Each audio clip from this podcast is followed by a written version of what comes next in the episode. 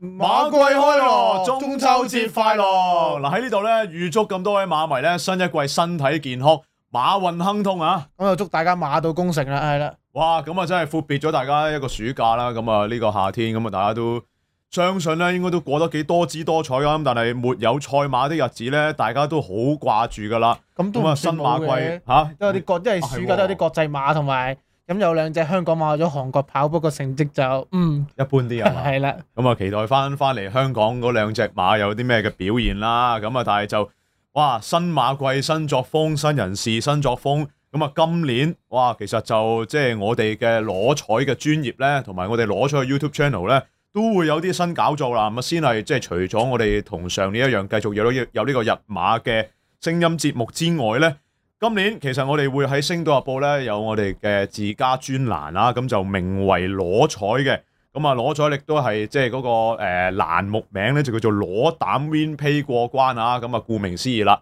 就係、攞一啲嘅誒馬膽之選啦、馬膽嘅對象啦，咁啊同大家分享翻。咁啊，將會有三場比賽，即係三場嘅賽事，咁亦都會係各揀一隻馬咧，同大家去重點分享一下啦。咁我同埋阿 Michael 咧都會負責呢個專欄嘅，咁另外就有其他嘅拍檔啦，咁我哋呢個係啊排位版嚟嘅，咁就排位版嚟喎係係嘛？啦，啊，嗯咁啊即唔係係賽日版嚟嘅，係啦就係如果係夜馬的話咧，就會係禮拜二見報啦。咁啊，如果係日馬的話咧，就會係禮拜五見報啦，係嘛？係啦。係啦，咁啊，另外喺 Facebook 專業有啲咩睇先？咁 Facebook 專業啦，就當然就有繼續我嘅新馬新新馬介紹啦，，同埋一啲非非錄影日嘅心水，即係譬如禮拜三啊嘅夜馬啦，或者係平時跑禮拜六嘅嗰啲，我哋冇冇冇錄到節目嘅，我都會出翻啲心水套俾大家，係啦嗯喂，，除此之外有啲外國馬推介啊嘛，因為 Daniel 咧都好多啲即係間唔中誒 Daniel 同傾偈都會有係啲啦心水誒外國馬俾我哋，外國馬分享。係啦，咁啊掂啦，嗱好啦，咁啊事不宜遲啦，講下開羅日九一一呢日啦，即係其實就講緊都係跑誒、呃沙田啦 A 跑道啦十場嘅人馬賽事，但係講之前呢，今年有啲咩嘅新彩池、新玩法或者新人事先？咁就不如講新賽事新玩法之前就同大家分講下今年每個馬房嘅形係啊式，又從中實從中再講啲新嘢啦拆，嗯解下。係啦，咁我你覺得今年爭冠會主要都係邊幾個馬房啊？哇！今年呢，我覺得嗰個情況就即係又係我有少少混亂，其實今年都幾混亂，因為誒、呃、羅富全上年其實就用得好盡嘅，佢即係誒嗰啲倉底馬咧，咁即係你谷得好行噶啦。咁啊，賽即係當然都好想會爭翻個冠阿軍啊蔡啦。都其實嚇兩年都啊連續輸咗兩年啦，係賽咯到尾係啦，前年輸俾方家柏，咁有上冇年輸俾羅富全咁樣。咁有冇啲華籍馬房嗰啲又要留意下咧？即我覺得係告東尼啦，係我覺得告東尼馬房而家始終佢加咗星球啦，誒、嗯美麗同享啦，亦都佢仲有兩隻時事啊、狀元及第啊、電路九號，其實數落去好多馬都可能會有幾 win 嘅，我側我身啲今季係啦。嗯咁樣同埋標誌五支啊，咁你譬如中華城景象嗰啲隨時再俾你偷到一兩 OK 邊都冇乜所謂嘅，即係仲有啲讓外高飛好多馬唔順唔盡數啦。咁其實好多馬都誒望落算個前景都算唔錯嘅。咁我覺得告東尼今季係大家會需要留意嘅一個馬房咯。嗯，咁就當然啦，就誒、呃、連續兩年都好大口氣嘅 打維希斯啦。咁你話佢啲匹哇嗰啲馬就望落真係唔差嘅，咩誒、呃、緊張大師啊，哦誒嘉韓才唔知點解跑唔翻啦吓，咁然之後上年又跑咗一場又傷嗰只啦，誒、呃、王者精心啦，然之後東方飛影啊，天外飛天，嗯天外飛天，天外驚天，好多呢啲即係初出都好出噶啦。誒、見埋佢禮拜三個報名表都好精鋭進出噶啦，頭兩日。嗯咁希斯都要都要關注下咯。不過我覺得呂健威就真係比較慘啲， OK，因為呂健哦威就啊五盤子開咗倉啦，即係譬如誒、呃、標誌未來啊、龍鼓飛揚啊、誒、總之好多馬有啲高班馬添。係啊都過咗去誒、呃五盤子嗰邊辣得嬌啊嗰啲咁，嗯咁所以就我呂健威可能今季就都係同埋金春六十都可能步入一個叫做衰退期啦。嗯所，以我覺得呂健接威。班啦，係啦嚇咁另外就文家良啦，當然咁佢有隻倉底馬喺度，誒倉誒有兩隻啦，金鑽貴人啊、神速奔馳、安裕都有好多啲嗯誒側身嘅馬，咁啊都有機會，同埋隻誒鄭俊鄭俊偉嗰隻開心馬都過咗過去啦。係咁我覺得呢啲就即係都有機會啲兩三邊嘅馬嚟嘅咯，係啦，誒，呃即係你話聽日出嗰首馬咧，咁有一個馬房就十場都出足嘅，就係方家柏，佢啲馬係點先？方家柏今年就叫做上年叫做回氣一年啦，嗯但係今年望落去嗱，當然有隻多巴先生、嗯燕心星、年年歡誒，然之後啲爆熱啊、年年歡呼巴塞洛啊呢呢啲係名氣好大，但係未真係好證明到嘅。係然之後仲有常常有餘呢啲又係上年叫做都兩 win 啦，然之後郭富城又有馬咯，今年武林密碼喎，今年 叫武林密 碼係喎，啦嗰只上年已經見過，不過好似有個傷患喎。係啊，然之後仲有啲咩長 華校寬都有啲側身馬，其實今季啊嗯都可能會有機會重返翻前列嘅，我覺得。嗯，咁啊，兩個新馬房你點睇咧？五棚字我覺得就手馬都算唔差嘅，即係好多標誌未來龍鼓飛揚韋小寶都叫有翻少少高班馬啦。咁嗯、三四班都有啲標誌科學啊、旭日升原動力嗰啲都要喺少三四班都叫勉強，可能最多有啲一兩，仲有多一兩 Win 渣拿嗰啲嚟嘅。嗯，都要紅衣震撼嗰扎。咁你話黎超星咧，其實佢就比較偏向比較多新馬嘅。 OK 你話舊馬之中比較仲有機會嘅咧，我覺得可能係合伙芙蓉同埋穿甲英咁樣。嗯，咁就其他就真係好睇佢哋啲新馬係點樣啦。黎超星就係開羅日唯一一個冇派馬出戰嘅，啊唔止開落日添，禮禮拜拜三都係。禮拜三都哇！未你有咁快出馬。個報名表真係好嘢啊！咁另外就當然就沈集成都唔可以忽視啦。咁嗯有隻今年有隻浪漫勇士啊嘛，咁就幸福至上，仲有好多啲誒杭州飛輪啊、包裝風雲嗰啲得新馬喺度嘅。係咁另外另外偉達都係嘅，咁佢就有好多上年都上年季尾都好開始標咗好多嗰啲嗯誒新馬出嚟啦。咁不嬲偉達連 PP 都會需要啲列誒時候噶嘛。咁有都靈太陽啊、象王當家後王，咁再加埋其他嗰啲 PP 如果適應咗咧，咁其實偉達今年都係不容忽視啊，我覺得。我覺得上年偉達搏殺起上嚟咧，都積極同正面嘅。咁因為即係好多馬，其實你睇個部署手法啦，啊即係睇佢去喺誒神貨，如果佢有摸住操住嗰啲咧，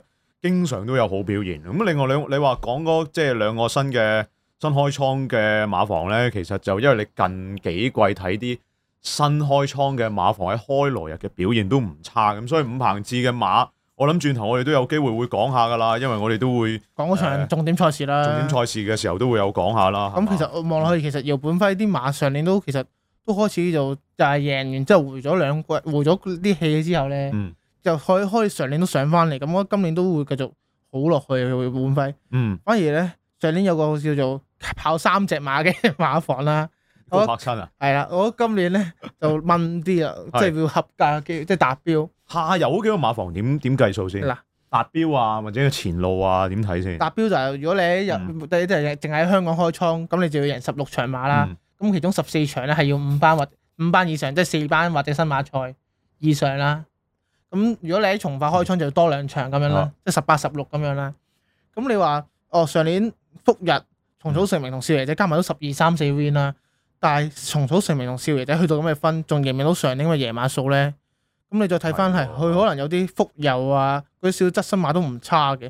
但係就即係我覺得未必會俾到好似上年咁多 win 咯。咁嗯同埋上年又取消咗用獎金去抵代 win 數嗰樣嘢啦，即係你復日贏一場 good win 頂頂唔到數呢樣嘢，係係啦，咁就覺得所以高柏生可能今年會收信啦，有機會係，但係同埋因為馬房嘅馬都唔算好多嘅啫，出馬都誒誒，即即係或者兵力唔係好夠啦。係啦啊，咁另外咁何良同鄭仲偉都嗯大家預佢繼續收信㗎啦，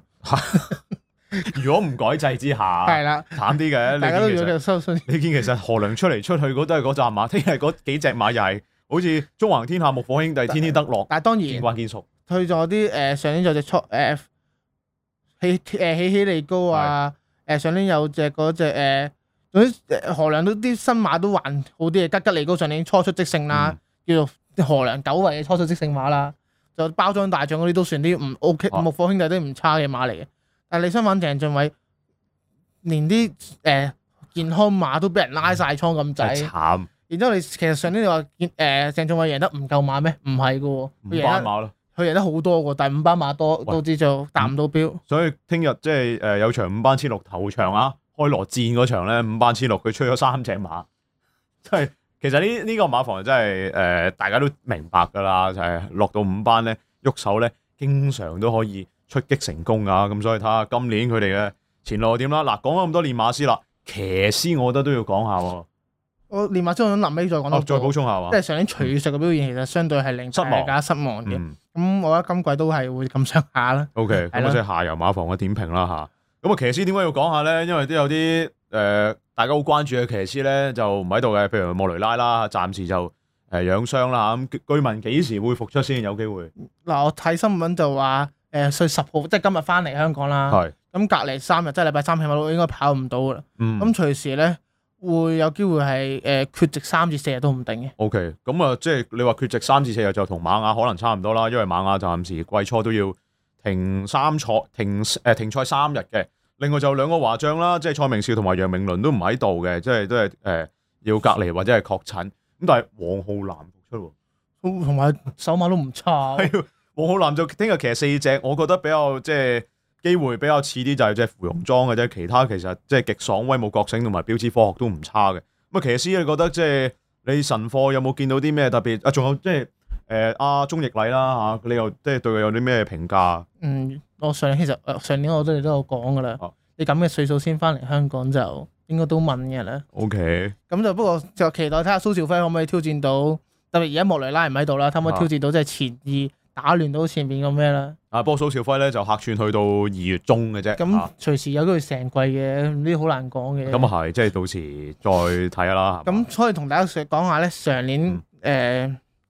上年叫做頭場啦，第五班千四米咧，就由係葉楚航同埋梁家俊呢個組合贏嘅。咦？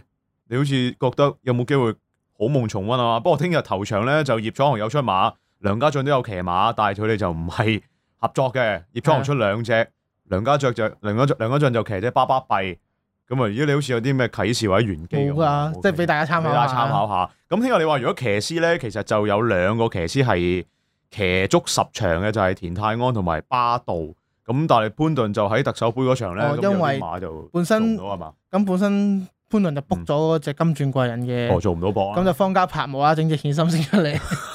咁就令到佢做唔到磅，無啦啦都幾無啦啦嘅喎，因為嗰只係咩頂磅啦，咩一跟住百三十五磅咁樣。不過之後再晏第二節再講係啊，啦。第二隻咁就所以就令佢騎九場嘅啫。咁另外潘明輝都騎九場啦，不過啲馬就都係相對地比較次少少啦。嗯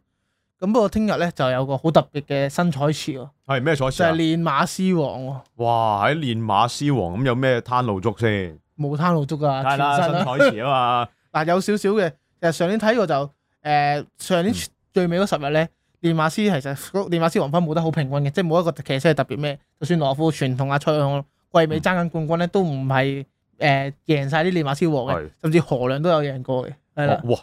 係啦。咁犀利㗎！係啊，好我嘢睇啊我睇上網睇幅圖，何亮其實都有贏過嘅。係咁啊，即係除咗新彩池之外咧，其實講到彩池咁，聽日都當然開來日都有啲誠意啦嚇，咁即係三 T 都好似巨文啊、多寶啊嗰啲都好和味嘅。咁你問我聽日嗯咁當然啦，如果再講埋誒，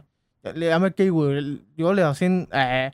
文打房文家良係啦，文家良當係然似啦，因為有一場四誒特首杯都精鋭盡出啦。係，咁你話然之後方家柏同埋希斯就出好多馬嘅，嗯，咁就睇下呢呃呢三個馬房我會清高少少咯。如果聽日係係啫，嗱，我自己就比較中意文家良同埋偉達啲馬，聽日都貼咗幾隻嘅，即係我喺報紙嗰度都誒、呃、點評咗幾隻啦，即係美滿將來、金鑽貴人同埋美場嗰只安裕咧。嗱，安裕你大家屋企都記得㗎啦，因為佢安裕就係上年嘅最後一隻頭馬嚟嘅，咁啊今年開來又又出啦，會唔會想食個跨季孖寶啊？跨季唔得啦，因為上年佢都係第十場啊嘛，今年又係第十場，睇下可唔可以即係上第十一場，係啦，係啊上年就十一場係啊，係我啦仲咁記啊得好懶嘅一百九十九倍嘛，係啊我覺得你 中啊嘛，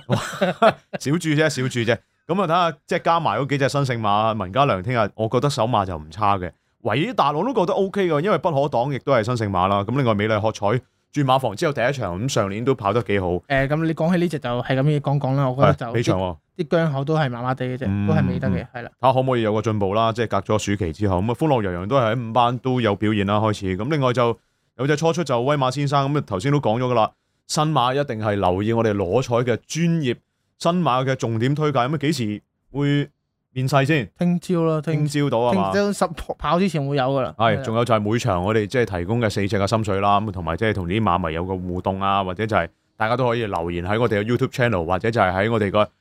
Facebook 專頁咧，都可以同我哋分享下你嘅睇法嘅。好啦，咁啊呢一節就講住咁多先啦，咁啊轉頭翻到嚟咧，我哋就會點揀兩場嘅心水喎，可唔可以賣個關子係邊兩場先？就正作正本戲啦，第四啊，場正啦，本戲。同埋頭先我哋都係係咁有立講下嘅第七場，係啦。 OK，好啦，咁啊轉頭翻嚟再講。